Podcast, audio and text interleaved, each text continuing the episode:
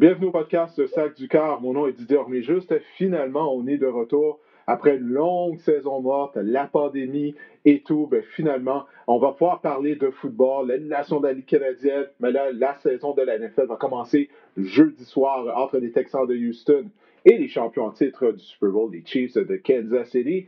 Alors, pour ce retour du podcast Sac du Car, ben, je suis accompagné par mon collègue Mathieu Prou. Salut Mathieu, comment ça va? Salut les gars, ça va très bien, merci vous autres. Et également, un nouveau au sein de la famille de Ben Media, Meeker Guerrier. Je suis certain que vous l'avez vu au cours des dernières semaines. Il est partout, à la radio, dans les journaux, à la télé, au basket, à RDS. Meeker, bienvenue euh, du côté de Ben Media. On est content finalement, là, ça va être plus facile de t'avoir euh, au podcast cette année. ben oui, pas besoin de demander la permission à personne. Salut Didier, salut Mathieu. salut Meeker. Les gars, euh, on, a, plusieurs sujets, naturellement, euh, étant donné que la saison va commencer. Ben, premièrement, comme je viens de dire, ça a été une saison euh, morte qui a été bizarre. La NFL a été chanceuse. Bon, naturellement, aucune de ces rencontres a été annulée. On a dû annuler les mini-camps, mais en raison de la pandémie, on a vraiment été chanceux que tout, ça se passe durant la saison morte. On espère bien sûr que la saison de la NFL ne sera pas interrompue et qu'on pourra jouer jusqu'au Super Bowl qui est supposé avoir lieu euh, à Tampa Bay euh, cette année. Alors, en parlant de Tampa, bon, bien sûr, Tom Brady est maintenant un, membre des Buccaneers de, Tampa Bay. Mais avant de parler de Brady, euh, je vais vous demander, en commençant avec toi, Meeker, quel est le storyline? Quelle est la chose que tu surveilles le plus en vue de cette saison 2020? Ben, c'est un petit peu difficile, euh, les gars, de ne pas parler justement de Tampa. J'ai l'impression qu'on va prononcer Tampa Bay souvent euh, cette saison euh, parce que Tom Brady est rendu là, mais aussi parce que Gronkowski revient au jeu. Et ça, pour moi, oui, tout le monde regarde Tom Brady, mais moi, je vais regarder ce qui va se passer avec Gronk parce qu'il a passé un an sans jouer. Il est rendu à quoi, 31 ans déjà? Euh, et surtout, les, euh, les Bucks ont changé beaucoup de choses dans leur équipe. Ils ont ajouté euh, Fournette également dans les dernières heures, dans les derniers jours. donc, c'est une équipe qui est sérieuse, qui se dit, on a un Tom Brady, on va mettre le paquet cette année pour essayer de, de l'emporter. Mais Gronk, honnêtement, pour moi, c'était un des joueurs les plus dominants dans la NFL toutes positions confondues. Est-ce qu'il va pouvoir dominer autant? On sait qu'il a été blessé euh, un an sans jouer. Il n'y a pas beaucoup de joueurs dans la NFL qui ont réussi à faire ça, quitter, revenir puis dominer au même niveau qu'ils l'ont fait auparavant. Donc, j'ai très hâte de voir ça, euh, puis de voir est-ce qu'on peut recréer la magie avec Tom. Tom a 43 ans. Euh, ça passe ou ça casse. Là. Ben, on ne sait jamais à 43 ans qu'est-ce qui peut arriver. Là, on tire à pile ou face. Oui, ouais, pour ça, je mettrais oui, ben, je voulais juste dire, je m'étais entretenu avec Anthony Auclair euh, il y a quelques semaines et euh, il me disait justement que Gronk avait l'air rouillé au début du camp d'entraînement, mais plus le camp progressait, ben il voyait justement pourquoi Gronkowski est considéré euh, comme étant le meilleur ailier rapproché de l'histoire de la NFL. Mais c'est des bons points qui étaient amenés. on va voir ce, qui sera en forme, ce qu'il va pouvoir retrouver sa touche magique. Mathieu, toi, qu'est-ce que tu surveilles là, en vue de la saison? Ben, c'est sûr que l'histoire la plus médiatisée sur le terrain, ça a été ça, cette, mise sous contrat de Tom Brady avec les Buccaneers. Mais moi, ce, qui, je vais vraiment surveiller tout au long de la saison, parce qu'on va parler beaucoup de ce qui va se passer au sein des équipes, mais c'est tout, évidemment, ce qui entoure la pandémie, parce qu'on a vu les différentes ligues commencer à opérer. Puis quand vous vous souvenez, quand c'est arrivé au mois de mars, on se disait la NFL est chanceuse parce que c'est la ligue qui va commencer le plus tard, donc on va pouvoir voir les autres ligues commencer. Finalement, ça n'a pas été aussi simple que prévu pour toutes les autres ligues. Certaines ligues, comme la NBA, comme la LNH, ont décidé de faire des villes bulles. Ça a très, très bien fonctionné. Le baseball majeur a fonctionné par écosystème, donc essayer de garder tous ces gens ensemble, mais on voyageait dans les stades. Ça a été un peu moins concluant, mais au baseball, tu as le bénéfice de pouvoir annuler un match, en prendre un lendemain ou de pouvoir faire un programme double. C'est pas du tout la même affaire qu'au football. Comment on va fonctionner? Comment ça va se passer?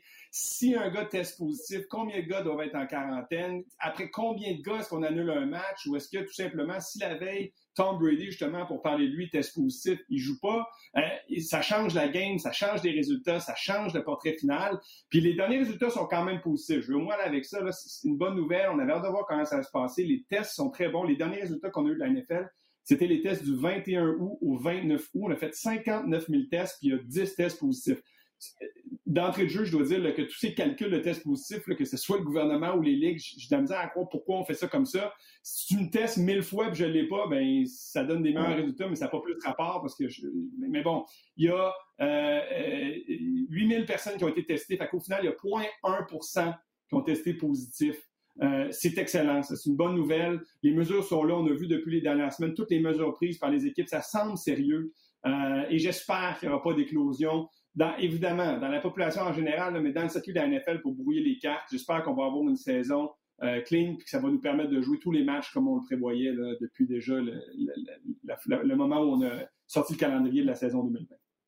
Mais là, on parle de l'écosystème. Euh, oui, vas-y, Maker. Non, mais j'allais dire, on, parle, on, parle, de ce qui se passe avec euh, la COVID-19. Moi, j'ai fait abstraction de tout ça pour parler de la game, mais il faut parler aussi de tout ce qui s'est passé au niveau des mouvements sociaux, là, parce que si je l'ai dit au basket, il faut que je le dise au football. J'ai hâte de voir si les joueurs de la NFL vont suivre. vous le savez plus que moi, les gars, la NFL, c'est la seule ligue où, ou disons que c'est la ligue où les joueurs ont peut-être le moins de pouvoir là, à travers les cinq grandes ligues euh, nord-américaine avec la MLS, là, puis c'est, pas, pas bon signe si on compare la MLS puis euh, la NFL. Le baseball majeur a un très fort syndicat. La Ligue nationale de hockey a des contrats euh, garantis. La NBA, c'est une ligue qui est menée par les joueurs. On a vu ce que les joueurs ont fait. Mais la NFL, les joueurs sont remplaçables. Les propriétaires ont le gros bout du bâton. puis on a besoin, dans le fond, de jouer des matchs assez rapidement pour pouvoir commencer à encaisser les chèques. Puis, disons, dans la culture de la NFL, il y a beaucoup de joueurs qui vivent paix par paix puis qui ont à soutenir beaucoup de, euh, de membres de leur famille. J'ai hâte de voir est-ce qu'on va avoir le courage aussi de, parler puis de dire que ben, ça n'a pas de bon sens, il faut que les choses changent. Avec ce qui s'est passé il y a quatre ans avec euh, Kaepernick, le changement cet été avec Roger Goodell qui en a parlé, disons que des storytelling ou plutôt des, des, des histoires à suivre dans la NFL, on n'en manque jamais, mais cette année, on va en manquer encore moins. Oui, si tu permets, Didier, je, je, continuerai là-dessus aussi parce que c'est un sujet fort intéressant. Tu as raison de le souligner, Miguel. C'est un sujet euh, qui va évidemment faire jaser beaucoup puis de voir comment on va réagir. Mais je ne sais pas si vous êtes comme moi, puis je veux pas jouer à l'autruche puis dire que ah, c'est réglé. C'est loin d'être réglé, on s'entend bien. Mais je, sens pour une rare fois que les propriétaires, parce que ça touche leur argent, parce que, bon, ils sentent un mouvement pas juste au sein de leur ligue, mais au sein de la société, sont un peu plus engagés que ce qu'on a vu par le passé. On a pris des actions plus concrètes. On a promis 250 millions sur 10 ans en début d'année pour promouvoir les initiatives pour contrer les inégalités sociales. On va utiliser les 32 stades comme bureau de vote, puis mettre sur pied des programmes de sensibilisation, d'éducation pour les élections qui s'en viennent, parce que mm. aux dernières élections américaines, le vote noir a diminué considérablement, puis on veut justement euh, faire comprendre à cette communauté-là que c'est là où vraiment tu peux avoir un impact, c'est dans les élections. Euh, on va rencontrer toutes les forces de l'ordre avec la NFL, des dirigeants, des joueurs, de l'association des joueurs, euh, les forces de l'ordre et des élus pour voir comment on peut euh, diminuer les conflits puis améliorer les relations entre les, communautés et les forces policières. Donc, il y a des choses qui ont été mises sur pied. Vous allez voir tout au long de la saison dans les zones de but aussi. Hein, ça va être écrit End Racism dans une zone de but et dans l'autre, ça va être It Takes All of Us on sent quand même qu'il y a un engagement. Puis on peut dire ce qu'on veut, on peut traiter d'opportunisme ou que s'ils font juste parce que là, tout d'un coup, c'est vraiment rendu chaud. Mais, mais ils le font. Puis il faut suivre ça et continuer à talonner. Puis nous aussi, comme médias, continuer à souligner les bons coups et les moins bons coups qui sont amenés par, par les différentes ligues. C'est comme ça qu'on va arriver à amener du changement, je pense. en tout cas, une chose que j'espère, c'est que justement, les joueurs de NFL n'auront pas à faire un choix ils n'auront pas évalué la possibilité euh, de boycotter des matchs parce que si c'est le cas, ben, ça va vouloir dire qu'encore une fois, euh, qu'un jeune noir aura perdu la vie euh, dans les mains de, policiers victimes de violences policières. Alors, on espère naturellement que ça ne sera pas le cas. Bon, messieurs, on va y aller et se concentrer sur le football. On a déjà mentionné le, Tom Brady, le nom de Tom Brady. Euh, Mathieu, Mickey nous a déjà donné un indice, des indices sur qu'est-ce qu'il qu'est-ce qu'il pensait de la situation. Mathieu, toi, de ton côté, est-ce que tu crois que l'expérience de Brady à Tampa Bay va fonctionner? Comme Mickey l'a dit? Il est âgé de 43 ans. Éventuellement, là, il va commencer à piquer, à piquer du nez. En fait, ça a commencé lors des dernières années. Ça n'a pas été une grande saison qu'il a eue l'année dernière euh, à Foxborough avec les Patriots. Ben, tu sais, tout dépend de, comment on décrit fonctionner et qu'est-ce qui est du succès. Et, tout est relatif. Si on parle du standard de Brady, ça veut donc dire si on veut que ça fonctionne, il doit gagner un Super Bowl. C'est quand même une, grosse marche. Est-ce que ça veut dire, est-ce qu'il amène cette équipe-là à un autre niveau? Je pense que oui. Euh, effectivement, il est vieillissant, mais c'est un des corps qui a passé le plus de ballons l'an passé, plus de 600 fois, et a mené son équipe à une fiche de 12-4. Donc, c'est un corps qui est tellement intelligent, qui a tellement d'expérience, qu'il est capable de pallier à certaines de ses déficiences et à des déficiences dans son équipe. Souvenez-vous, à qui il lançait le ballon l'an passé, il y avait essentiellement Julian Edelman et Julian Edelman. Fait, euh, à quelque part, là, il y a Mike Evans, Chris Godwin, Rob Gronkowski, euh, Cameron Brait, euh, O.J. Howard. Il y en a des outils. Et on a une ligne à l'attaque que je pense qui est, sous-estimée. Pour un corps comme Brady, il faut, il bouge plus, il est plus mobile, ça c'est clair. Il faut une bonne ligne à l'attaque. C'est une bonne jeune ligne. On a bien fait sélectionner Tristan Wirfs. T'en as parlé, Mickey, tantôt, on a ajouté Leonard Fournette. Fait je trouve qu'on a un charrière qui commence à être intéressant parce qu'on peut bien se compléter avec différents types de porteurs. Puis tu as une jeune défense qui, euh, vraiment, en deuxième moitié de saison, l'a passé est plus solide.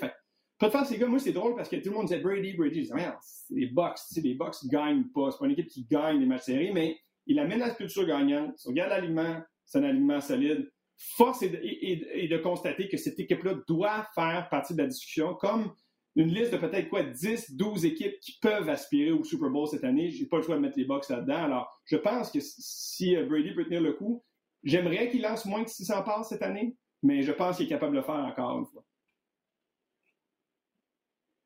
Je, je pense pas que les, les, les sont rendus nécessairement au niveau où on a juste besoin d'un corps pour gérer le match. Si c'était ça, j'aurais confiance que les Bucks peuvent aller loin. Mais tu sais, Mathieu, quand tu dis dans les 10, 12 équipes, je me dis, ouais, ben, tu sais, ça peut aller d'un bord ou de l'autre. Euh, les, les, les Bucks peuvent tomber dans les 20 équipes qui aspirent pas au, Super Bowl. Mais c'est ça le problème, en fait. Le problème, c'est pas que c'est pas une bonne équipe, les Bucks. Le problème, c'est qu'on est dans l'inconnu total. Euh, moi, de voir Fournette arriver avec les Bucks, je suis content. Gronk aussi. On a un Mike Evans aussi qui va pouvoir euh, aider Tom Brady. il y a une panoplie de choix. L'attaque des Bucks va faire peur, ça, c'est certain.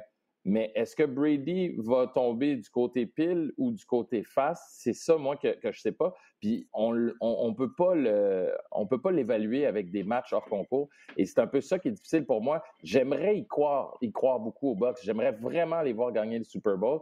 J'aimerais ça qu'on ait un autre Québécois qui remporte le, Super Bowl une deuxième année de suite. Mais on dirait que je suis comme, ah, tu sais, Bruce Arians, c'est pas Bill Belichick. Puis juste là, pour moi, je fais comme ah, OK, c'est bon, on met, euh, on met un X dans la mauvaise colonne. Fait que j'ai bien hâte de voir, mais en même temps, ce qui est magique avec Tom Brady, c'est que chaque année, il nous a surpris. À chaque fois qu'on se dit Ah, il va piquer du nez, ben, il n'a pas piqué du nez aussi rapidement qu'on pensait.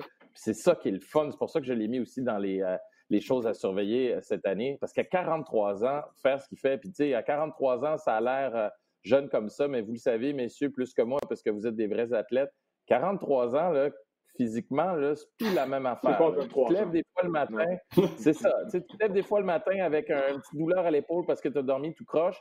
Ça prend pas grand-chose pour te déstabiliser, alors qu'à 23, tu sors la veille, euh, tu fais le party, puis tu joues un gros match, puis tu dis ah, finalement, c'est pas si pire, je suis pas obligé d'être discipliné. Tom Brady a la discipline, mais est-ce qu'il y a le physique qui va suivre? Pile ou face. Ouais, moi, je suis d'accord avec ça. Une chose que j'ai hâte de voir également, c'est Bruce Arians. Est-ce qu'il va être en mesure de s'ajuster à Tom Brady? Parce que le système de Bruce Arians, ça demande aux carrières de conserver le ballon longtemps. Bruce Arians, on sait, il est très agressif. Il aime attaquer les zones profondes. Mais si tu veux faire ça, tu as besoin d'avoir une bonne protection. On a dépassé un choix de première ronde au niveau de la ligne attaque. C'est la ligne attaque des Bucks l'année dernière en termes de protection, c'était pas très fort. Je sais que Jameis a pris tout le mais avec raison, il été victime de 30 interceptions. OK, ça c'est énorme. Mais il était sous pression très souvent. Alors, il se faisait frapper. Lorsqu'Arians était coordinateur à l'attaque des Steelers de Pittsburgh à l'époque, Roethlisberger se faisait frapper énormément parce qu'on lui demandait de conserver le ballon dans ses mains pendant plusieurs secondes afin que les receveurs de passe courent leur long tracé.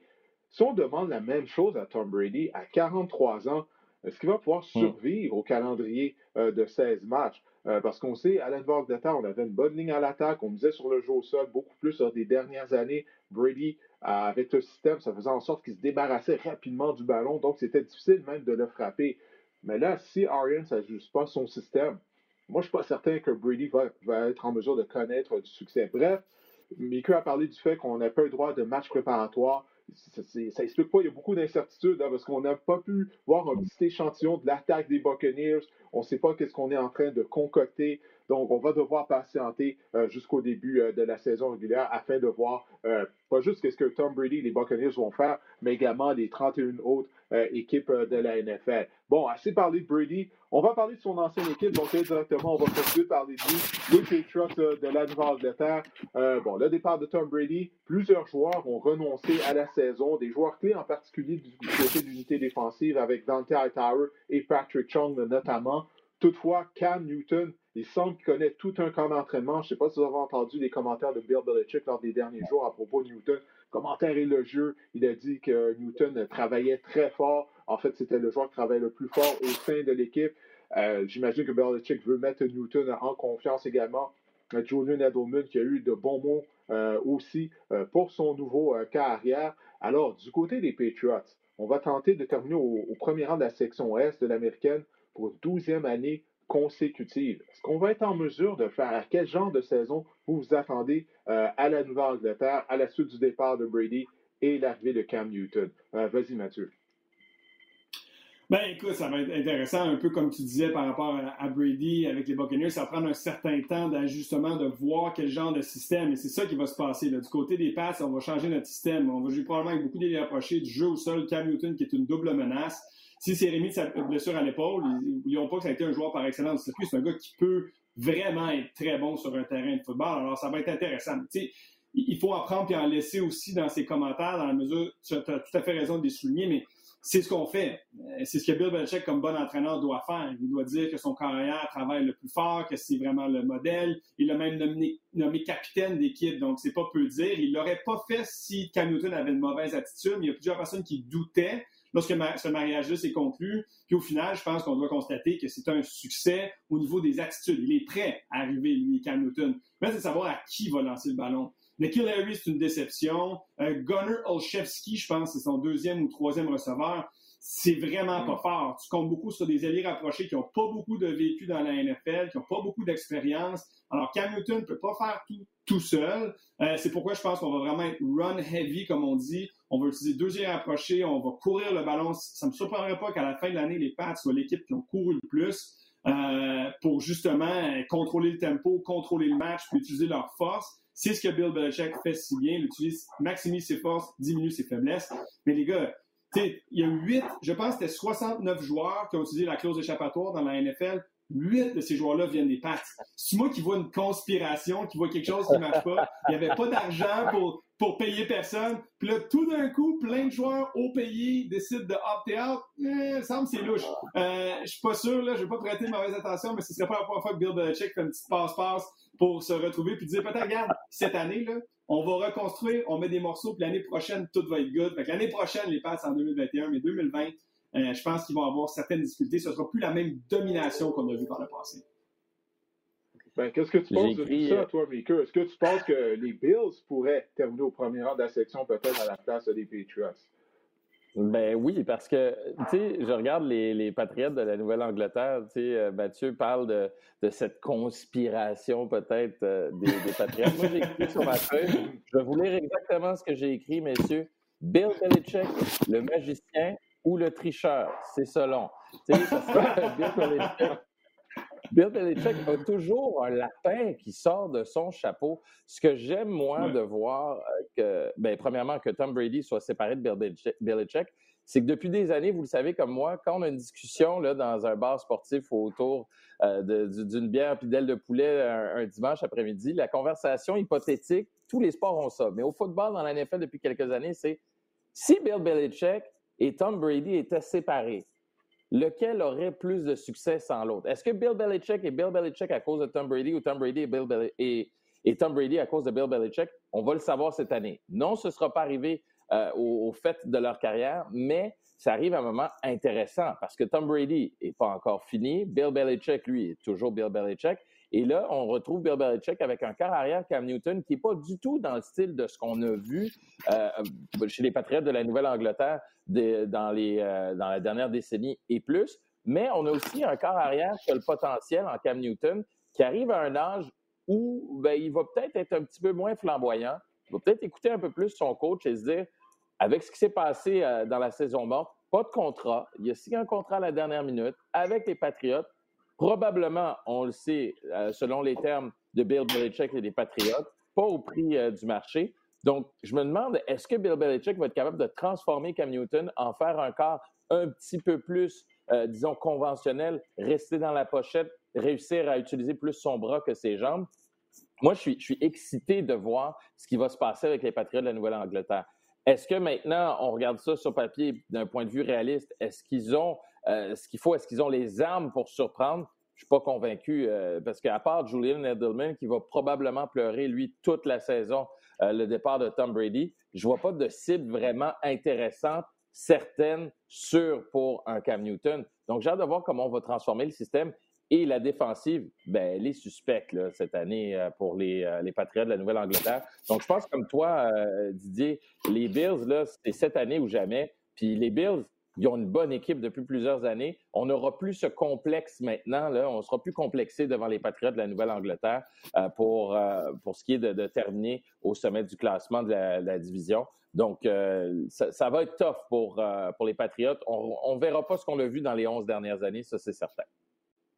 Quand tu regardes la euh, formation des Bills de Buffalo en termes de talent, ouais, vas-y, Mathieu.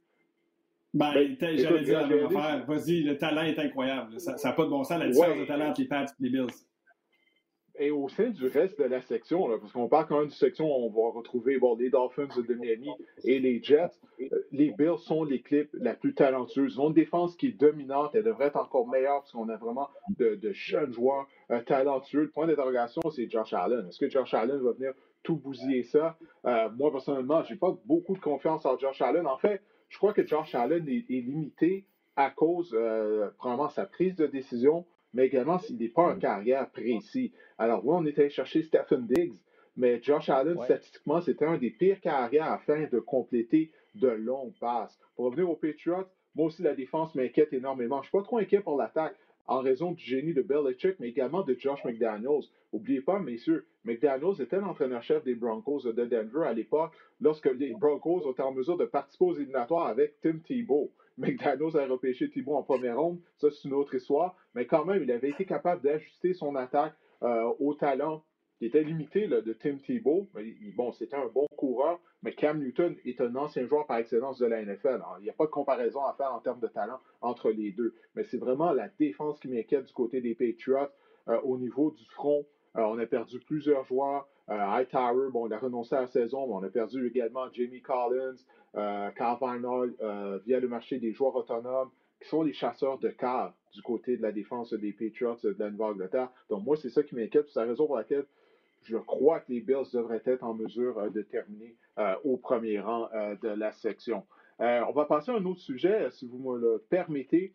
On va rester du côté de l'association américaine. Je crois qu'on s'entend tous pour dire que les champions en titre du Super Bowl et Patrick Mahomes et Chiefs de Kansas City sont l'équipe à battre du côté de l'américaine. Malheureusement, Laurent Duvernay-Tardif, on ne pourra pas suivre Laurent cette année puisqu'il a décidé de renoncer à la saison en raison des dangers de la COVID. Mais quelle est l'équipe qui représente la plus grande menace afin d'empêcher les Chiefs de retourner au Super Bowl du côté de l'américaine? Est-ce que ce sont les Titans, les Ravens de Baltimore avec Lamar ou une autre formation? Ben, moi, je vois pas comment ça peut pas être Tennessee ou Baltimore. Euh, parce que honnêtement, hier, euh, la, saison dernière, j'en parle comme si c'était parce que j'attendais ce moment depuis tellement longtemps, le début de la saison de la euh, mais euh, moi, je ne sais pas pourquoi, mais Mike euh, Patricia, pour moi, il, dans, un peu dans le même moule, ou plutôt, il a, il a, tellement appris de Bill Belichick avec des petits trucs. On l'a vu également contre les. Ah, j'ai Vrabel, pardon. C'est pourquoi j'ai dit Patricia, désolé. Patricia, avec les Lions, ouais. Ouais, c'est ça. Toujours des. Patricia, c'est le Bill Belichick des pauvres. Ouais. Oui, c'est ça, exact. c'est ça.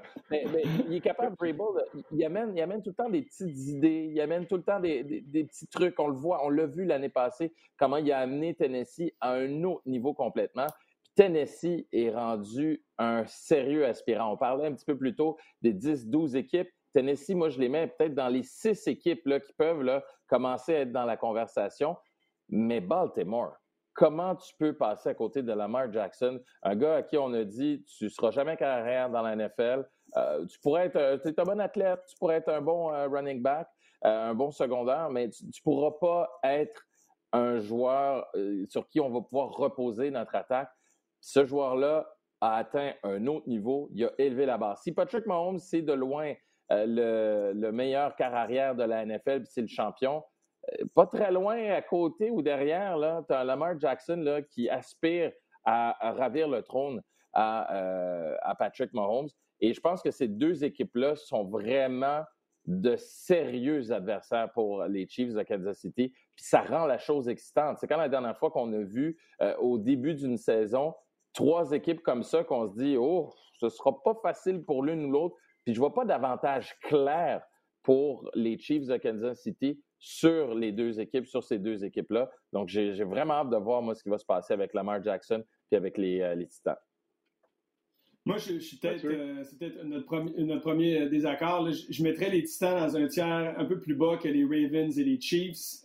Euh, les Titans, il ne faut pas oublier qu'ils ont fini 9-7 la passée. C'est une belle équipe, c'est une belle histoire, mais je ne pense pas que Derrick Henry peut répéter 200 verges par match pour les six derniers matchs de la saison comme il l'a fait l'an passé. C'est un excellent porteur. Il a mérité le gros contrat qu'on lui a octroyé, mais il y a encore des déficiences dans cette équipe-là, euh, pour moi, qui sont assez évidentes, qu'il va falloir pallier. Gerald Casey, son départ pour les Broncos va faire très mal, à mon avis. On a remplacé avec Jeffrey Simmons, mais c'est quand même pas la même chose. J'ai hâte de voir comment ça va se passer. Ça demeure une excellente équipe. Mais je ne sais même pas s'ils vont gagner leur section cette année quand tu regardes les Texans qui ont gagné l'an passé leur section, qui sont quand même une belle équipe. Euh, je sais que ça va être difficile pour eux avec le départ de DeAndre Hopkins. Si les Texans demeurent en santé, ils sont corrects. S'il y a quelques blessures, oubliez ça, c'est fini. Mais tu as même dans cette section-là les Colts qui pourraient être une équipe surprenante. Philippe Rivers, je ne peux pas dire que j'y crois, mais on a tellement une équipe intéressante autour, c'est tellement bien construit qu'on peut connaître du succès. Puis une autre équipe, les gars, qu'il ne faut pas oublier, c'est les Steelers de Pittsburgh. On les a oubliés parce que l'an passé, Big Ben s'est blessé. Puis quand ton corps partant se blesse, puis tu es remplacé par un, crieur de canard en, Doc Hodges, puis euh, euh, Mason Rudolph, euh, qui n'est pas capable de compléter une passe pour sauver sa vie, puis qui voit des fantômes, c'est très difficile de connaître du succès. Mais quand tu regardes l'équipe et la formation, ils ont une meilleure ligne à l'attaque, ça commence comme ça. Là, ils ont Big Ben qui revient, qui semble-t-il, selon tout ce qu'on entend, à son bras est correct. Tu Juju Smith-Schuster qui est là, qui lui devrait connaître une, autre, une bonne saison après peut-être une baisse de régime. Il ne faut pas oublier qu'il y a quoi, il y a 23, 24 ans, c'est sur sa quatrième saison dans la NFL, ce qui est absolument fou. Euh, tu as un bon champ arrière, puis tu as une des meilleures défenses du circuit. Donc, tu as vraiment des éléments. Puis, puis il va falloir aussi, à travers cette année-là, voir toutes les équipes qui ont eu de la stabilité de l'an passé à cette année, tant au niveau du personnel des joueurs que des entraîneurs, les systèmes, je pense que ça va grandement les avantager en septembre, octobre. Et on va aller chercher des victoires qui vont être très importantes à la fin de l'année. Euh, et, donc, les Steelers sont dans ce bateau-là avec Mike Tomlin et tous les leaders de l'équipe. Donc, il ne faut pas oublier les Steelers de Pittsburgh, mais je pense que les Chiefs sont un, je pense que les Ravens sont deux, puis après ça, tu as un gros groupe d'équipes qui vont se disputer cette, bataille-là, puis la saison, saison va évoluer comme elle évoluera, mais, mais il y a plusieurs équipes à surveiller. La seule euh, euh, section où je ne vois pas vraiment, mais non, je ne peux même pas dire ça. J'allais dire qu'il n'y a pas d'aspirants, c'est faux. Il y a des aspirants dans chaque section. Je vais rester. oui, mais, mais, là, Mathieu, tu as parlé du premier... Non, mais tu sais, je pense que c'est la première fois qu'on n'est pas d'accord jusqu'à maintenant. Là, je parais mal parce que je parle contre Mathieu Prou. Mais, mais moi, les, juste pour finir avec Tennessee, c'est que moi, je regarde aussi l'horaire. Tu sais, on, a des matchs. le premier match de la saison, là, ça va être contre les Broncos. Je pense qu'ils sont capables de les prendre. On va jouer contre les Jaguars aussi. On joue contre les Vikings, ça va peut-être être un peu plus difficile. Même chose contre euh, les Bills. Les Steelers, ça va être un match, je pense, vraiment baromètre. Mais je regarde les autres matchs, tu sais, on joue contre les Bears, on joue contre les Bengals, euh, les Colts, moi, je n'ai pas très peur des Colts. Les Browns, on ne sait pas trop ce que ça va donner. On joue deux fois contre les Colts. Fait que moi, je me dis, dans cette saison, on est capable de bâtir de quoi euh, du côté des, euh, des, des, de Tennessee. Puis je, leur fais confiance, moi. Je, je, je, leur fais confiance. Moi, j'ai, moi je ne les mets pas aussi loin que toi dans, dans ce paquet. Je pense qu'ils sont, oui, dans le paquet, mais un petit peu plus haut. Pour ce qui est des Steelers, comme tu me demandais, Didier, moi, les Steelers, j'aime beaucoup Mike Tomlin, mais Ben Roethlisberger, j'ai bien de la misère. Je ne l'aime pas comme joueur, je, veux dire. Je, fais mon coming out. mais pourquoi tu n'aimes pas comme joueur? Il a gagné deux Super Bowls. Euh, écoute, c'est un joueur, c'est un carrière qui va se retrouver au temple de la renommée éventuellement. Qu'est-ce que tu n'aimes pas du côté de Big Ben?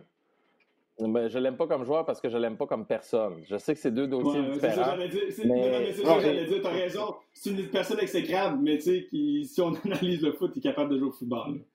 Oui, il est capable de jouer au football très bien, puis c'est pour ça que je ne l'aime pas.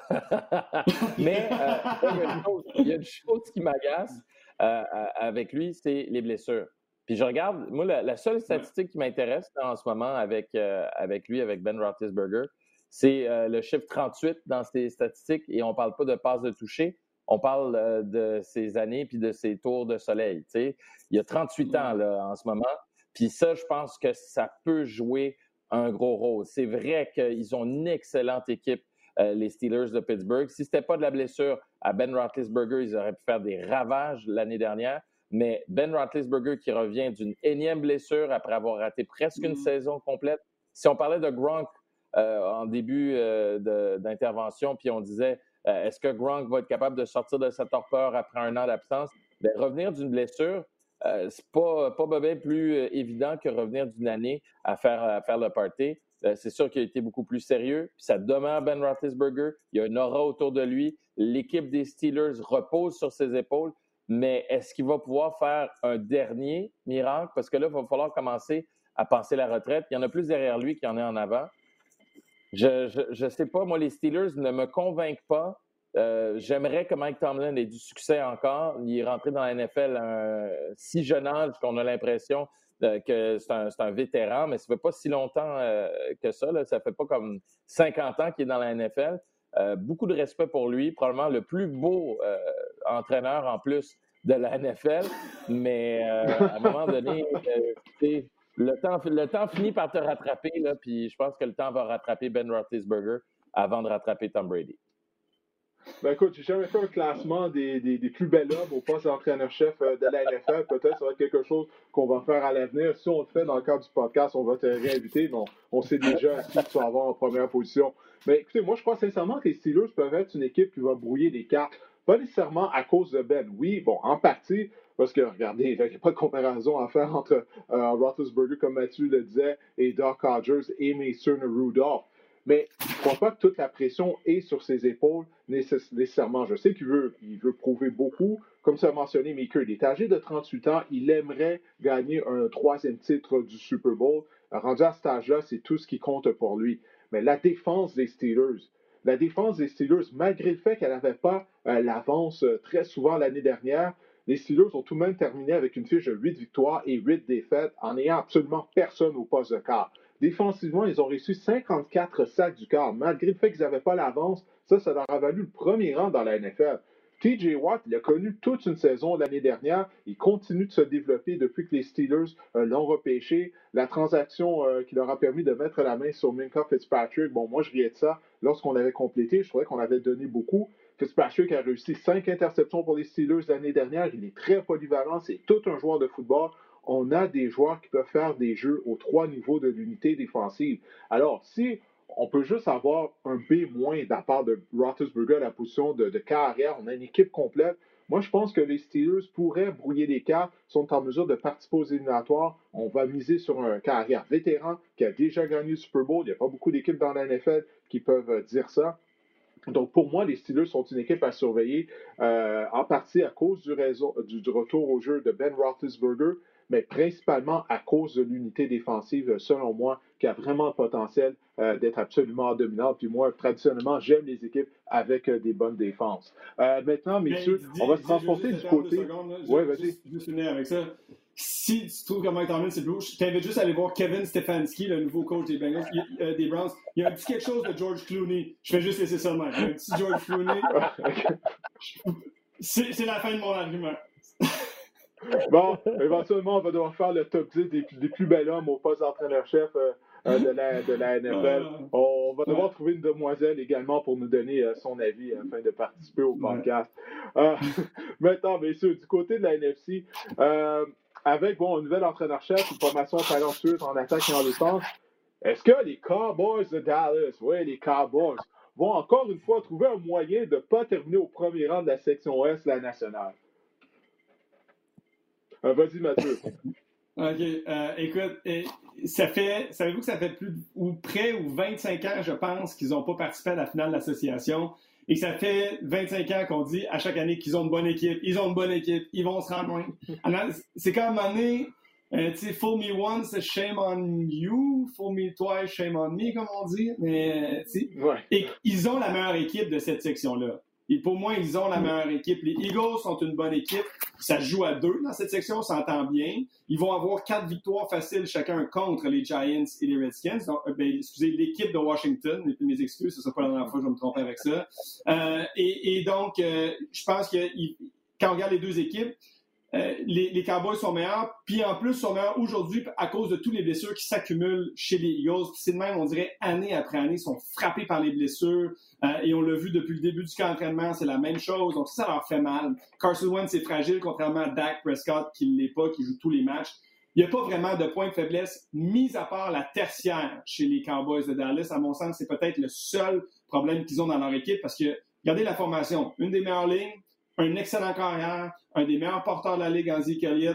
Le groupe de receveurs fait peur. Avec Amari Cooper, le repêchage de C.D. Lamb, on ajoute Michael Gallup. Euh, on a le potentiel d'avoir trois receveurs de plus de 1000 verges. Le front défensif avec l'ajout d'Everson Griffin. Alden Smith, semble-t-il, est en santé, joue très bien. DeMarcus Lawrence, Leighton Van Der Esch est en santé. Les gars, les, noms que je vous nomme, c'est des joueurs vedettes. Ils sont tous chez les Cowboys. Donc, il y a des choses à faire, il y a des choses à améliorer dans la tertiaire, mais cette équipe-là, elle a tout le potentiel c'est de voir si Mike McCarthy peut amener son système et le faire fonctionner avec tout ça. Mais pour moi, c'est de loin la meilleure équipe dans cette section-là, puis ils vont gagner au lendemain.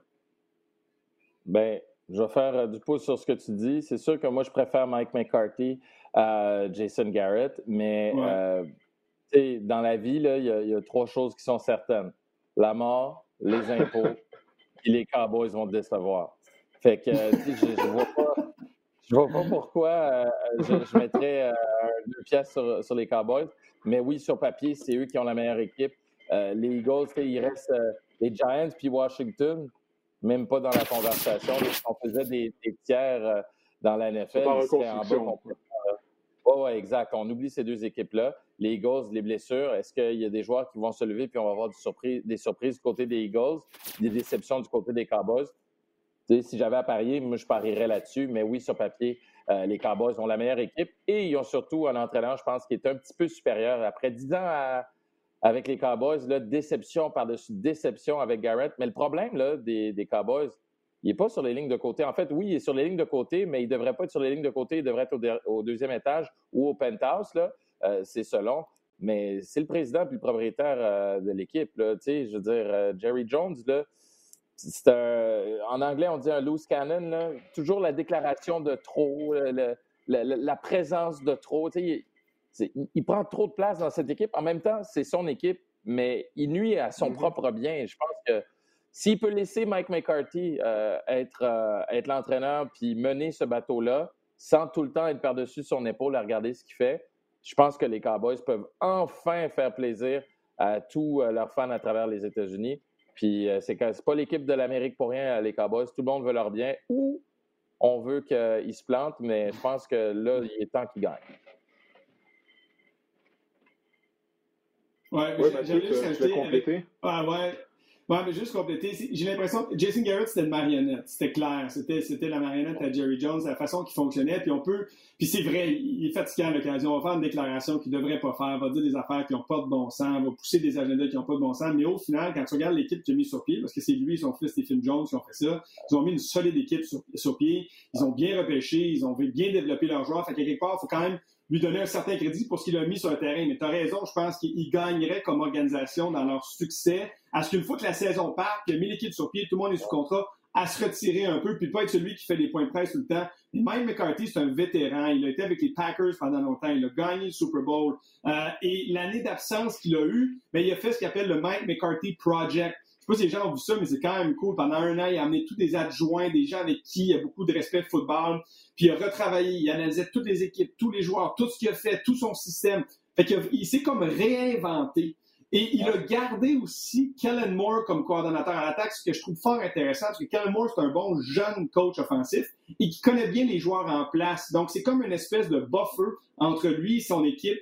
Si tout le monde, s'ils sont vraiment capables de travailler ensemble, puis de mélanger le système McCarthy-Kellen Moore, je ne sais pas comment va fonctionner pour la sélection de jeu, mais ça pourrait vraiment être solide. Cette attaque-là, les gars, là, pourrait être la meilleure de la NFL, puis personne ne s'est surpris parce qu'ils ont tous les éléments pour le réussir. Alors, ils vont marquer des points. Est-ce qu'ils seront en mesure d'arrêter les autres équipes de marquer des points? Ils ont une fiche de 800 l'an passé avec un différentiel de plus 113. donc, ils ont perdu, je pense, ils étaient 0 et 5 dans les matchs de 7 points et moins. Ça ne se reproduira pas cette année. Ils vont gagner ces matchs, ils vont trouver une façon de finir les rencontres et je pense qu'ils vont avoir une superbe fiche cette année. Puis J'espère qu'ils ne, nous ne décevront pas encore. Et j'espère qu'ils ne décevront pas parce que notre boss RDS, Dom Vanelli, c'est un fan des Cowboys. L'atmosphère va être incroyable au travail si jamais les Cowboys de Dom gagnent. J'y souhaite à Dom, qui ça fait 25 ans qui, qui regarde son équipe, le décevoir une après. Ouais, mais tu sais ce qu'on dit, hein, Mathieu? Pas d'attente, pas de déception. Plus les attentes sont hautes pour les Cowboys, plus Gestion des attentes. Ouais, t'as raison. Non, mais c'est tellement, tellement, vrai parce que, mais Mathieu, je t'écoute parler, je suis d'accord avec tout ce que tu as dit. Il y, a, beaucoup de, bonnes choses du côté euh, des Cowboys. Moi, j'aime le fait que Mike McCarthy a pris le temps de, de, se regarder dans le miroir. Après son séjour à Green Bay, il a gagné un Super Bowl. Comme tu l'as dit, il s'est renouvelé. Il s'est pas assis sur ses lauriers. Il a reconnu que oui, son attaque à Green Bay, elle manquait de saveur, elle manquait de punch euh, à la fin. Et puis là, il a décidé de se renouveler. Ça, écoute, moi, rendu à l'âge où il est rendu, il euh, faut lui donner crédit pour ça. C'est pas tout le monde qui, a cette capacité euh, de, faire ça. Mais moi, je crois sincèrement que la section, est, elle est au Cowboys. Il me semble qu'il devrait terminer au premier rang à cause de leur historique. Euh, je me dis, OK, qu'est-ce qui va arriver? Euh, c'est tellement imprévisible. Mais surtout lorsque je regarde du côté des Eagles de Philadelphie, tu l'as mentionné, on a déjà des blessés. Mais c'est comme l'histoire qui se répète, l'histoire de la saison 2019 se répète. Souvenez-vous, on avait plusieurs blessés à la position de receveur de passe euh, l'année dernière, si bien qu'aucun des receveurs éloignés des Eagles n'a atteint la marque des 500 verges. Juste 500 verges en une saison, aucun des receveurs l'ont fait. Leur, meilleur, euh, leur, meilleur, receveur, c'était l'élite rapproché, euh, The Zackers, qui a gagné plus de 900 verges. Alors, qu'est-ce qu'on a fait? On a repêché Jalen Rieger. lors du repêchage, Rieger est blessé, il devrait rater le début de la saison. Le vétéran Sean Jeffrey, encore une fois, il est blessé. Assurément, il va rater le, premier match de la saison. Donc, on dirait que c'est le jour de la marmotte. On sait que Carson Wentz, il est fragile. Est-ce qu'il va être là pendant les 16 matchs? On n'en a aucune idée. On ne sait pas. Mais il n'y a pas juste ça. La ligne à l'attaque. On a perdu les services du garde à droite partant, Brandon Brooks. Sa saison est terminée. Le bloqueur à gauche, Andre Dillard, sa saison est terminée aussi. Donc, on a perdu notre garde à droite partant, notre bloqueur à gauche partant déjà. Et vous le savez, il n'y a rien de plus déstabilisant au sein d'une équipe de football qu'une ligne à l'attaque qui est amochée. Ça fait en sorte que notre carrière, qui est déjà fragile, se fait tabasser. L'attaque n'est pas capable de se mettre en marche. Résultat, la défense passe beaucoup de temps sur le terrain. Alors, moi, je vois mal comment les Eagles euh, devraient être en mesure de compétitionner avec euh, les Cowboys. J'ai bien de voir comment ça va se dérouler. Mais vraiment, les Cowboys sont pas d'excuses cette année à fait de ne pas terminer au premier rang de la tu parlais euh, du jour de la, de la, marmotte, euh, Didier. Ça se passe en Pennsylvanie, hein, je pense, le, le, jour de la marmotte? En tout cas, ça, ah, oui, oui. Écoute, ah, je, je vraiment m'en souviens parce que durant la pandémie, j'ai réécouté Groundhog Day avec Bill Murray. je l'ai réécouté, je C'est toujours aussi bon. Ça faisait longtemps que je l'avais pas vu, fait que j'avais du temps. Euh, c'est quoi la chanson? C'est quoi la chanson sur le réveil matin dans Groundhog Day? Il y a une chanson qui joue tous les matins. C'est quoi la chanson? Ah, oui, oui, oui. C'est. Écoute, ben là, tu vas pas me faire chanter, par exemple. Mais non, c'est euh, c'est quoi donc encore? C'est pas I got you, babe. I, got you, babe. I got you, babe. Ah, I, got, you, babe. Tous les matins. je pense se réveille à 3 h du matin, puis là, l'émission du matin commence à la radio, puis c'est la même chose continuellement. C'est la même chose. Vous n'avez rien à faire, en tout cas. Ouais, je pense que c'est toujours disponible sur Netflix. C'est un classique, comme, comme, tu l'as dit, avec euh, Andy McDowell. Euh, est-ce que c'est disponible sur Crave? ah, C'est vraiment mieux sur Crave. Le gars de Bell Media, ben ouais, le nouveau, le nouveau gars à Bell Media, il essaie de pousser le, Crave. Je sais pas si c'est sur Crave. Ouais, c'est ça. T'essaies-tu d'avoir un autre body? C'est ça que t'essaies de faire? je sais pas que. Ben, je, pense que c'est pire que le gars qui est là depuis 20 ans, Didier parle de Netflix, alors que le nouveau vieux a compris qu'il fallait qu'il parle de Crave. Mais ça, c'est un autre débat. Ouais, peut-être. Eh, peut-être c'est moi qui, qui, qui, apprend pas. Peut-être c'est moi qui apprend pas. Euh, dans ce cas, messieurs, Mike McCarthy se classe où dans le classement des plus belles œuvres à la position d'entraîneur-chef dans la NFL? ah, il est loin, il est loin, il est loin derrière. Ouais, pas obligé de répondre à ça, pas obligé de répondre à ça. Pas obligé de répondre à ça, je suis niaisé. Ah, écoutez, on, a, on reste du côté de la nationale. On a beaucoup parlé des Buccaneers tout au long de la saison morte, bien sûr, en raison de l'arrivée de Tom Brady. Il ne faut pas oublier qu'une des meilleures équipes, en fait, la meilleure équipe au sein de la section sud de la nationale, ce sont les Saints de Nouvelle-Orléans. Euh, bon, les Saints misent sur Drew Brees, qui est lui aussi un futur membre du Temple de la renommée au poste de quart. Il est âgé de 41 ans. Là. Euh, tu parlais de Roethlisberger qui en a 38. Euh, Drew Brees est âgé de 41 ans. Euh, est-ce qu'il a encore l'étoffe nécessaire pour mener les Saints au Super Bowl, Meeker? je pense que oui, parce que c'est drôle. Moi, quand je pense à Drew Brees ou Ben Roethlisberger, j'ai l'impression que Drew Brees est plus jeune que Ben Roethlisberger. Drew Brees, l'année passée, là, je, je regardais ses statistiques un peu plus tôt, puis je regardais 3000 verges. Mais il a raté beaucoup de matchs euh, quand même, Drew Brees. Puis surtout, tu regardes le nombre de touchés, il est septième pour les touchés. Je pense que c'est 27 euh, touchés l'année passée. Il y a autant de passes de touchés que Garoppolo avec mes 49ers. Puis moi, tout le monde capotait sur Garoppolo l'année passée en se disant Mais quelle saison incroyable, amène son équipe au Super Bowl. Bien, Drew Brees n'a rien à envier au meilleur quart euh, de cette ligue-là. Il est encore capable de faire le travail. Mon seul problème avec Drew Brees, c'est que oui, son équipe est à niveau. Oui, sur papier, tout va bien. Mais c'est la beauté de la NFL. Il y a quasiment plus d'histoires en dehors du terrain que sur le terrain. Est-ce que la confiance avec ses coéquipiers va être au rendez-vous? Euh, c'est la seule chose qui me fait peur pour les Saints. Rappelez-vous ces commentaires durant euh, la, saison morte dans la NFL, avec tout ce qui se passait, les mouvements sociaux, a dit, on lui a posé la question, est-ce que tu, comprends un peu pourquoi les joueurs mettent le genou au sol? Est-ce que tu vas, est-ce que tu vas le faire? Est-ce que tu vas être du côté des joueurs qui le font? Puis il a dit, moi, je ne ferai jamais ça et je ne vais jamais manquer de respect au drapeau.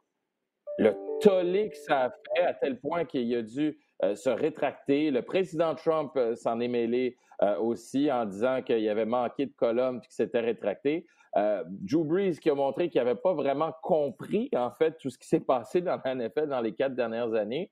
Euh, puis le choc, on regarde ses coéquipiers, là, combien ils ont été émus, puis ils en ont parlé, combien ils ont été blessés. Je me demande si ça, ça peut vraiment se réparer. Tu parlais de Groundhog Day un petit peu plus tôt, Didier. moi, un de mes films préférés, c'est Any Given Sunday parce que c'est la, NFL en capsule en boîte. Et rappelez-vous cette chicane avec euh, le fameux Willie Beeman, avec la défensive, avec ses coéquipiers, comment les liens ont été brisés, combien ça a brisé cette équipe-là. OK, vous allez me dire c'est de la fiction, mais la fiction est basée sur la vraie vie. Puis dans la NFL, le lien, être capable d'avoir un du leadership, mais d'avoir aussi un bon esprit d'équipe, c'est peut-être encore plus important qu'avoir un bon livre de jeu. Euh, puis Drew Brees, j'ai hâte de voir. On va le savoir tout de suite. C'est la beauté de la NFL. Là. On, arrive, là, on a les yeux bandés, puis on va nous enlever notre, notre bandeau sur les yeux. On va avoir des matchs tout de suite qui comptent. J'ai hâte de voir est-ce que l'équipe va le soutenir, puis est-ce que ses coéquipiers vont être là pour lui. Si oui, après le premier match, les Saints, je les vois très loin cette année. Ouais. Mathieu, qu'est-ce que tu penses de ça? Du, ouais, je vais faire du pouce de ce que tu dis. C'est très intéressant. Puis évidemment, là, on fait plus de la sociologie que du football, mais c'est intéressant de noter parce qu'un vestiaire, c'est pas juste du talent, c'est aussi des personnalités. Tu fais bien le souligner. Mais dans le cas de Drew Brees, j'ai l'impression, et c'est mon impression personnelle, que c'est une gaffe sur une carrière de 20 ans. Et c'est vrai que c'était une gaffe majeure. C'est un commentaire insensible, c'est un commentaire insensé, mais c'était une gaffe sur un gars qui a eu 20 ans, somme toute, une brillante carrière, sans jamais d'anicroche, qui s'est toujours bien entendu, qui a toujours été un leader. Il a fait amende honorable immédiatement après. Il a, semble-t-il, compris la nature insensible de sa remarque. Euh, par la suite, il s'est engagé à différentes initiatives, a investi des millions. Puis je dis pas que tu peux acheter la paix, tu peux acheter ça, mais à quelque part, il a mis son argent où il devait la mettre. Il s'est investi puis il a voulu vraiment corriger la situation. Alors, à quelque part, si on ne pense pas que les gens peuvent changer, peuvent devenir meilleurs, mais ça, ça me rendrait vraiment triste comme personne. Puis j'ai espoir, moi, que les gens peuvent changer. Et j'ai vraiment espoir que Drew Brees, dans ses commentaires, a grandi à travers ça et n'est plus le même. Puis je suis convaincu, pas convaincu, mais on le sait aussi, il y a eu plusieurs discussions, un à un, avec l'équipe. Il a jasé à ses coéquipiers. Dans un vestiaire, ça brasse, les gars s'envoient promener, les gars se battent à coups de poing. Tu sais, ça arrive, c'est la nature même. Puis je le sais que c'était pas correct ce qu'il a dit, mais je pense sincèrement qu'on verra pas d'impact de ça sur le terrain cette année. Il est le leader incontesté de cette équipe depuis des années. Je suis convaincu qu'il va le faire cette année. Alors ça, c'était pour mon commentaire là-dessus. pour le foot, je suis pas inquiet. Je suis pas inquiet pour les Saints. Ils ont une excellente défense. Ils ont un excellent groupe de receveurs auquel on a ajouté, ajouté Emmanuel Sanders. Ils ont une des meilleures lignes à l'attaque. L'année dernière, lorsqu'il s'est blessé, Drew Brees, l'équipe a été 5 victoires, 0 défaites avec Teddy Bridgewater qui lançait des passes sur une moyenne de 5 verges par distance. Ça, ça me rassure parce qu'une des choses qu'on a remarqué au cours des dernières années, des deux dernières années, c'est le bras de Breeze a diminué en fin de saison. C'était notable. Tu le voyais que sa puissance n'était pas nécessairement la même arrivé au mois de décembre puis au mois de janvier. Et donc, si on est en mesure de s'ajuster un peu, peut-être essayer de sauver son bras pendant la saison, mais peut-être qu'on va avoir un Drew Brees plus en santé à la fin. Mais il a tous les éléments autour de lui. Et je pense que Alvin Kamara va devenir vraiment une pièce très importante. Et ce n'est pas pour rien qu'Alvin Kamara veut un gros contrat en ce moment, veut négocier de l'argent garanti parce qu'il le sait lui aussi qu'il sera une partie importante de cette équipe-là qui a des aspirations au Super Bowl et il veut être payé à juste titre. Donc, euh, moi, je pense que tous les éléments sont là. Je pense que Drew Brees est le gars de la situation. Euh, on se reparlera au mois de décembre quand on va regarder son bras puis il a lancé 500 passes je pense a tout à fait l'équipe euh, et, les coachs et tout autour de lui pour gagner le Super Bowl cette année. J'aimerais, vous, entendre. Ouais, j'aimerais vous entendre sur mon commentaire sur ce que j'ai dit à propos peut-être de son excuse puis de la suite des choses. Comment vous voyez ça, vous autres, euh, de votre côté? Oui, bon, on s'en était parlé, Mathieu, à l'époque, euh, toi puis moi. Bon, une des raisons pourquoi ça avait frappé ses coéquipiers autant, ses commentaires, euh, tout ça, là, ça avait lieu au plus fort des manifestations à la suite du meurtre de, mm-hmm. George Floyd. Mais pourquoi ça avait, ça avait été aussi percutant? Euh, c'est parce qu'on se disait que Drew Brees, s'il y a quelqu'un qui, qui, comprend la cause, s'il y a un blanc qui doit comprendre la cause, c'est Drew Brees. Euh, en, raison de son implication dans la communauté en, en, Louisiane, lui, il est arrivé dans l'après-Katrina. il a été très impliqué afin d'aider euh, la, communauté euh, de la Nouvelle-Orléans de se relever à la suite de l'ouragan Katrina. C'est un joueur qui est énormément euh, apprécié par la communauté noire de la Nouvelle-Orléans, de ses coéquipiers, puis tout ce monde-là se sont sentis trahis lorsqu'il a émis ces propos-là, parce qu'ils se sont dit, mon Dieu, si lui, ne comprend pas la cause, là, on n'a on a aucune chance. Donc, c'est pour ça que les gens ont pris ça très personnel, parce que True Breeze, il est extrêmement populaire à la Nouvelle-Orléans, euh, que ce soit dans la communauté, dans la communauté blanche, euh, chez les Noirs, peu importe. Drew Brees appartient à la Nouvelle-Orléans. Alors, c'est pour ça que la réaction avait été si forte à la suite de ses propos. C'est pour ça qu'on avait vu Malcolm Jenkins en pleurs lorsqu'il s'était adressé ah euh, aux médias, parce qu'il se sentait trahi. Il disait Man, je croyais que tu étais mon ami, puis tu vas tenir des propos comme ça.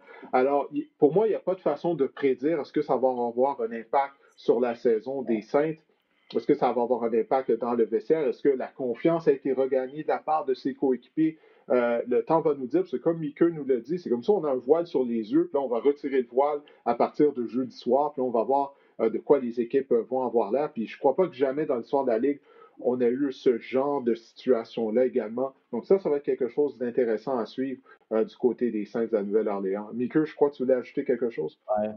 Oui, très rapide par rapport à ça. Juste dire que moi, je, suis un peu mal à l'aise, si tu veux, de, juger tout ça pour une raison. Tu sais, je peux, je peux rester assis euh, chez nous avec euh, ma télé, mes plantes, puis tout, puis en, parler avec vous. C'est un privilège parce que j'ai pas cette euh, j'ai pas cette expérience. Tu Mathieu, quand tu parles du vestiaire, comment, combien les, les, les gars, ça brasse dans un vestiaire de football, tu sais, je le sais, mais je l'ai jamais vécu comme vous l'avez vécu, mm-hmm. Didier et toi.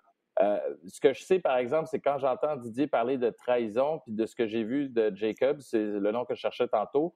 Euh, moi, je pense que ça, c'est, peut-être plus profond qu'une bagarre, mais en même temps, sais, Didier, tu le dis, on n'a pas, pas de moyen de, savoir c'est comment leur relation. On, on en parle de loin, mais je ne sais pas pour vous, messieurs, là, mais moi, j'ai tellement hâte à cette saison, justement parce qu'on ne le sait pas. tu sais, c'est comme, il n'y a, pas eu, de scouting, il n'y a rien. Exact. Mais c'est excitant parce que c'est, tu t'en vas vers vraiment l'inconnu, tu essaies des affaires, puis c'est comme, OK, messieurs, allez-y, là, c'est comme deux combattants qui vont se battre, puis on n'a aucune idée euh, qu'est-ce qu'ils valent. Oui, on le sait un peu sur papier, là, mais j'ai hâte de voir sur le terrain ce que ça va donner, là.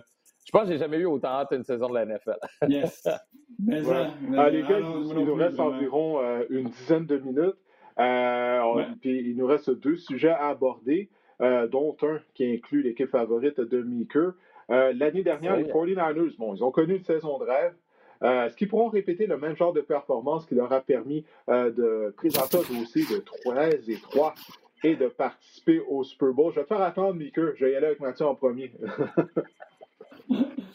Euh, écoute, ils ont deux des meilleures lignes du circuit. Une des meilleures lignes à l'attaque. L'arrivée de Trent Williams, qui lui n'a pas joué avec les Redskins, euh, pardon, l'équipe de Washington euh, l'an passé, arrive pour solidifier avec Mike McGlinchey à droite. donc, on a vraiment une ligne à l'attaque très solide. le football, les gars, ça commence. C'est une bonne ligne à l'attaque, tu peux produire offensivement. Et défensivement, on a une des meilleures lignes défensives. Oui, on a perdu de Forrest Buckner. C'était un immense morceau de cette unité défensive. Ça fait mal. Il passait avec les Colts, on ne peut pas le payer comme on ne peut pas payer tous les joueurs sur la ligne. On a remplacé Javon Kinla, qui ne sera pas de Forrest Buckner, mais qu'on demande de tranquillement évoluer puis devenir et prendre son rôle. On demeure tout de même une excellente ligne défensive du côté des 49ers. Donc, partant de là, tu peux gagner beaucoup de matchs, serrés ou non, en raison de tes lignes à l'attaque. Après ça, vient les, positions, les skills positions qu'on appelle. La tertiaire, pour moi, elle est correcte. Elle, elle est correcte. Richard Sherman, c'est vieillissant. On a Kaywan Williams, tout ça, c'est correct. On a une tertiaire correcte. Mais qui est palliée par une bonne ligne défensive. On dit toujours au foot, montre-moi un bon ailier défensif, je vais te montrer un bon demi-coin. C'est un peu ça chez les Foreigners. Tellement de pression qu'on est capable de jouer de la couverture de zone ou d'homme à homme, puis d'avoir du succès dans la tertiaire. Gros problème pour cette équipe-là. Je sais que vous en convenez comme moi, Mickey, si c'est ton équipe, tu sais à qui on va passer le ballon? Qui sont les receveurs de passe? Il n'y en a pas. Il n'y a malheureusement pas. Diego Samuel, peut-être, va être là en début de saison, on ne sait pas, il s'est blessé. Ben S'il est blessé, puis ben, ça, ça va être difficile. Mais sinon, à qui on lance le ballon? Fait je te lance le ballon pour répondre à la question, mais c'est la seule chose. Si on n'est pas capable d'avoir de receveurs, ça va être très difficile pour eux de répéter ce qu'ils ont fait en 2019. Ben moi, je, vais répondre clairement, non, ils ne pourront pas répéter euh, ce qu'ils ont fait l'année passée. Je ne sais pas si vous avez remarqué, mais premièrement, euh, Garoppolo, moi, j'y croyais pas, puis il a joué au-dessus de mes attentes depuis, euh, depuis qu'il est à San Francisco. Puis euh, il, faut, il faut lui donner ce qui lui revient. Là. il a été très bon pour cette équipe-là, c'est un pilier. c'est sûr que quand je, regarde l'arrivée de Trent Williams, c'est excellent. Tu, tu te dis, bon, ben parfait, tu l'as dit, Mathieu, c'est une excellente ligne à l'attaque. Mais après ça, tu sais, souvent, je ne sais pas si vous avez remarqué, messieurs, mais les équipes qui se rendent au Super Bowl et qui perdent le Super Bowl ont souvent la gueule de bois le lendemain. Euh, c'est comme perdre les, matchs serrés. On dirait que ça fait toujours moins mal quand tu remportes les matchs serrés ou les matchs qui sont en, prolongation. Tu te dis, hey, euh, c'était pas si pire, ça a été un bon match, même si ça a été une bataille. Mais lorsque tu perds ces batailles serrées-là, ben, tu te retrouves à avoir un peu euh, ce sentiment de lendemain de veille ou ce sentiment d'avoir, d'avoir failli à la tâche. Et j'ai l'impression que ça, ça va peut-être suivre les 49ers cette saison. On a ajouté un autre vétéran, Jordan Reed. Et ça, l'arrivée de Williams et Reed, pour moi, euh, c'est intéressant dans, dans le sens où tu vas avoir des joueurs qui vont être capables de calmer les autres, qui vont être capables de rallier. Ça, ça va peut-être pallier pour justement certaines euh, lacunes. On a Nick Bossa qui va être aussi dominant qu'il a été, sinon plus, euh, que l'année passée. Mais c'est ça, Garoppolo se retrouve un peu les mêmes villes. À part George Kittle, je vois vraiment pas qui, peut l'aider euh, en avant, en attaque. Euh, je pense pas qu'ils vont finir 13 euh, victoires et 3 défaites cette année, mes 49ers, malheureusement. Puis je les vois pas se rendre, se rendre au Super Bowl une deuxième année de suite. Alors, quelle équipe pourrait leur donner du fil à retordre au sein de la section ouest de nationale? Les Seahawks, les Rams ou peut-être les Cardinals avec leur carrière, Kyle Murray qui va, en être à sa deuxième année, qui a démontré des belles choses l'année dernière? Ah, Mika, vas-y. Ouais, excuse-moi, vas-y. Ben, ouais, ben, Mathieu, tu peux y aller. Ouais. C'est ça la beauté de ta distance, là. C'est, c'est difficile de coordonner. Vas-y, parle en quoi? non, mais laisse aller, c'est ton équipe. Vas-y, Mika. Ouais, ouais.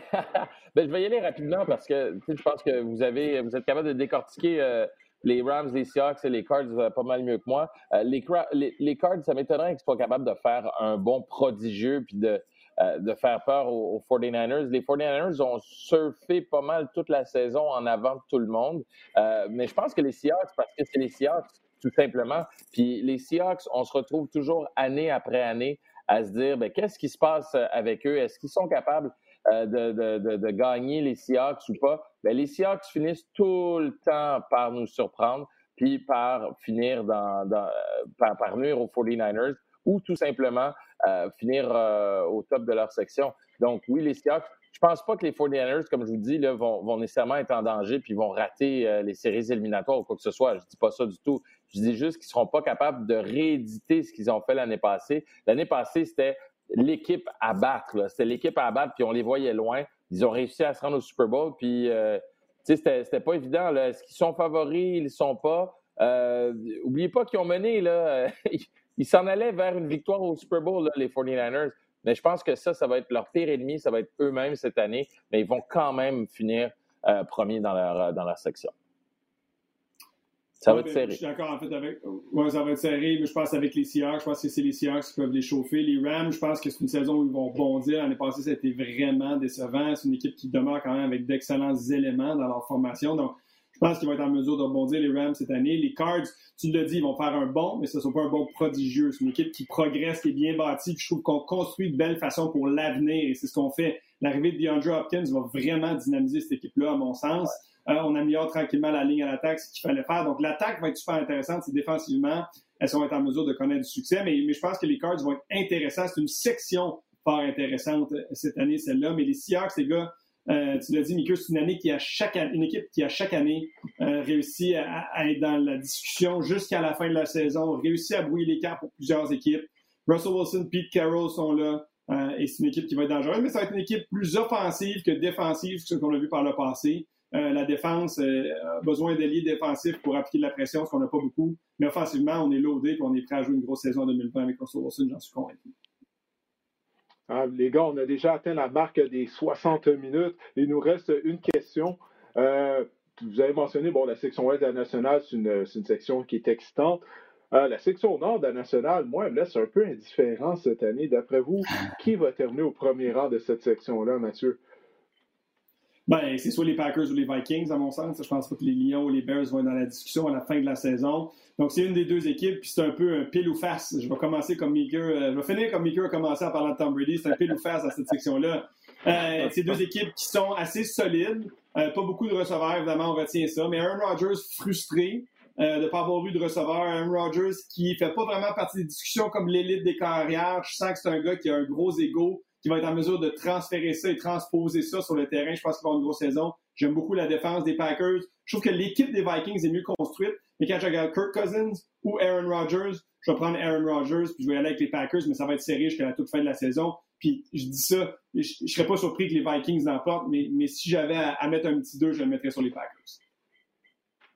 Euh, moi, c'est l'inverse, en fait. Euh, moi aussi, si j'avais à choisir entre Cousins et, euh, et Rodgers, la, la, question se pose même pas. Mais euh, moi, j'irais plutôt avec, euh, avec les Vikings. Je sais pas, j'ai, n'ai pas détesté ce que j'ai vu d'eux euh, l'année passée. Je pense que c'est une équipe avec un, certain momentum. Puis tu as parlé de Aaron Rodgers. Moi, j'ai l'impression qu'il boude puis qu'il pense plus à son après-carrière en ce moment avec ses investissements à gauche, à droite au, au Wisconsin plutôt que de se concentrer sur le football. Je dis pas qu'il est pas concentré, c'est pas ça du tout. Là. Euh, mais je pense que tranquillement, là, il commence à penser plus à son après-carrière. Et euh, Minnesota, ils ont des choses à prouver. Euh, moi, je vois les Vikings, mais comme toi, là, Didier, je suis un petit peu indifférent de ce qui va se passer dans cette section-là. Je pense pas que ça va être très, très excitant là, avec les Bears puis les Lions. Là. C'est, plate, plate pour une équipe de Chicago, mais c'est ça. Puis, ben, Kirk Cousins est prêt à mourir sur le terrain, semble-t-il. Ouais, Kirk Cousins dit qu'il était prêt à mourir sur le terrain, lui. Fait que, quand un corps qui est prêt à mourir, si jamais il y a la COVID, ouais, c'est ce qu'il a dit. Ça n'a pas été ses commentaires les plus intelligents. Mais les Bears de Chicago avec Trubisky, Trubisky ou Nick Foles, ça revient à la même chose. Les Bears qui, eux, ne semblaient pas intéressés à mettre la main sur Cam Newton, euh, peut-être qu'ils vont le regretter. Alors ça, c'est une des choses qui va être à surveiller euh, durant la saison. Parce que Newton, les 32 équipes, dont les 31 équipes, euh, mis à part les Panthers, auraient pu le, mettre sous contrat. Mais moi aussi, je crois les, je crois les Vikings. J'aime bien l'acquisition de Yannick Ngakwe. Là, ça leur donne tout un duo d'ailier défensif. avec Daniel Hunter, on avait déjà un bon duo avec Hunter Everson Griffin. Mais là, Ngakwe est un meilleur joueur que Griffin, surtout à ce stade-ci de sa carrière. Euh, j'aime bien ça. La défense des Vikings devrait être une des meilleures euh, de la NFL euh, cette année, selon moi. Mais il n'y aura pas de partisans des estrades. La foule ne sera pas aussi bruyante qu'à l'habitude. Alors, tout ça, encore une fois, c'est quelque chose qu'on va découvrir une fois que la saison va commencer. donc, mm-hmm. beaucoup d'incertitudes, beaucoup de points d'interrogation On va voir, ça commence jeudi soir avec le duel entre les Texans et les Chiefs. Le match vous sera bien sûr présenté sur les ondes de RDS. Et ensuite de ça, dimanche, on va avoir euh, trois rencontres présentées sur les ondes de RDS. Finalement, ça commence. Finalement, va avoir quelque chose pour se changer les idées. Les six derniers mois ont été difficiles pour tout le monde, peu importe. Mais là, au moins, la saison de la NFL est là, comme je l'ai dit au début, en espérant qu'il n'y aura pas d'interruption à la saison et que ça va pouvoir se jouer jusqu'au Super Bowl. Les gars, merci d'avoir accepté mon, invitation afin de donner le coup d'envoi à cette saison de la NFL, mais également euh, à la nouvelle saison du podcast Le Sac du Corps. Euh, ça a été euh, très intéressant, puis j'espère qu'on va avoir l'occasion de répéter l'expérience au cours de la saison. Bien sûr, merci Didier, merci Mickey, c'était bien cool. Merci à vous les gars, à très bientôt. Attention à vous là, salut. Ciao.